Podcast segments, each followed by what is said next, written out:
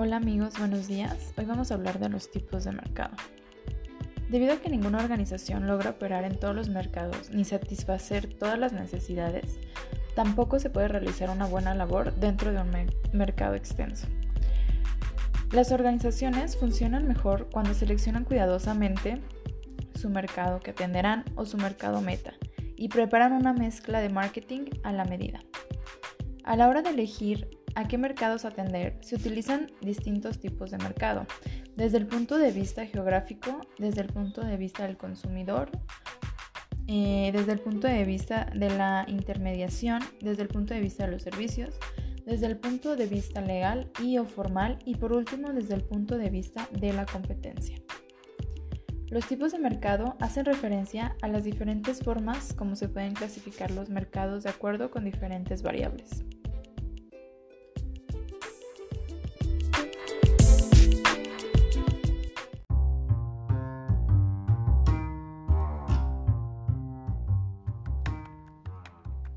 Lo primero que debemos aclarar es que un mercado en general tiene relación con un conjunto de compradores que forman la demanda de un bien o un servicio y un conjunto de vendedores que constituyen la oferta de un determinado bien o servicio.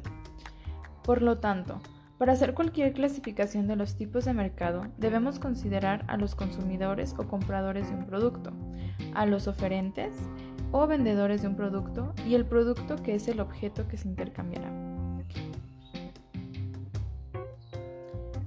Las variables utilizadas para clasificar los mercados son las siguientes. Ah, producto, comprador, competencia y área geográfica en la que abarca. Ahora explicaremos cada una de ellas. El mercado desde el punto de vista geográfico eh, es considerado el ámbito geográfico que puede ir desde el espacio más cercano al productor hasta el más distante y amplio. Después, el mercado local es el mercado que se encuentra en una zona pequeña y bien definida. Puede ser una colonia en alguna ciudad. Eh, el siguiente sería el mercado regional, que es aquel que se representa por una región, como puede ser la región norte, sur, etc. También está el mercado nacional, aquel que está representado por todo un país, como podría ser México, Estados Unidos, Canadá, etc. El mercado internacional es la clase de mercado que se localiza en el extranjero y el mercado global es el que se localizará y tratará de entrar a nivel mundial. Es decir, la idea es ir abarcando el mayor número de países diferentes en diferentes continentes. El mercado desde el punto de vista del consumidor. Bueno, en este aspecto se dan tres tipos de mercado fundamentales enfocado a los compradores. El del consumidor, el industrial y el organizacional o institucional. Por ejemplo, el mercado del consumidor se define como aquel en donde los productos y servicios son comprados para su uso y gasto personal, no para ser revendidos o, procesados para algo más. El mercado industrial, por su parte, está conformado por personas y empresas que compran insumos, materias primas y servicios para la producción de otro tipo de bienes y servicios, estas compras se destinan a un fin posterior. El mercado organizacional o institucional es una variante del mercado industrial. Este está conformado por instituciones públicas, empresas de servicio y organismos no gubernamentales que adquieren productos para cumplir con sus fines, generalmente de servicio.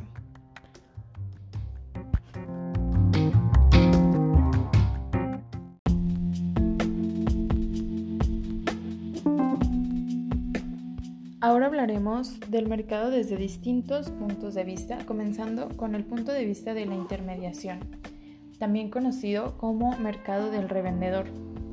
Bueno, este se compone de personas y organizaciones que obtienen ganancias sobre el precio de venta al comprar y revender productos y servicios a otras personas. En este mercado se se encuentra quienes se conocen como intermediarios, también el canal de distribuidores y se conforma por los diferentes niveles de la cadena de distribución, como lo son los mayoristas, minoristas y agentes corredores. Dependiendo del ámbito geográfico, estos intermediarios pueden dedicarse a la importación o a la exportación, también conocidos como de comercio internacional. El mercado desde el punto de vista de los servicios tiene un peso importante en las actividades empresariales, sobre todo en las economías desarrolladas donde el sector terciario es el principal. Este se divide en diferentes tipos de mercado, comenzando con el mercado financiero, que son aquellas organizaciones dedicadas a la actividad financiera como los bancos, casas de cambio, casas de bolsa, compañías de seguro, arrendamiento, entre otras. También está el mercado de la salud.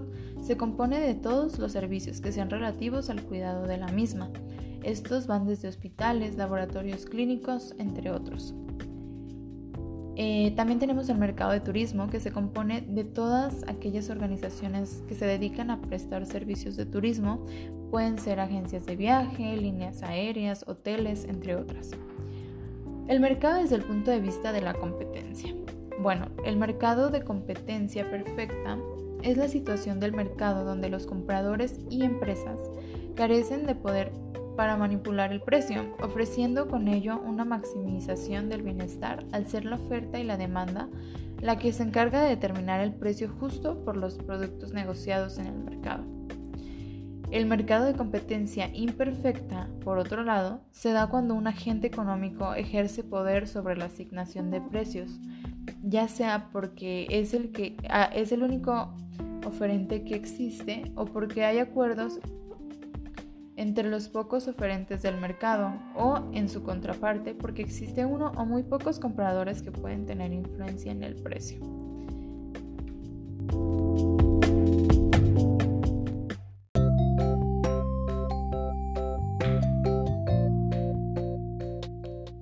Bueno amigos, en conclusión, es importante tener en cuenta la segmentación del mercado para poder dirigirnos más eficientemente a nuestro target. También es importante tener en cuenta las variables que se utilizan para clasificar los mercados y los puntos distintos de vista que tenemos en el marketing. Gracias por escuchar el podcast. Que tengan excelente inicio de semana.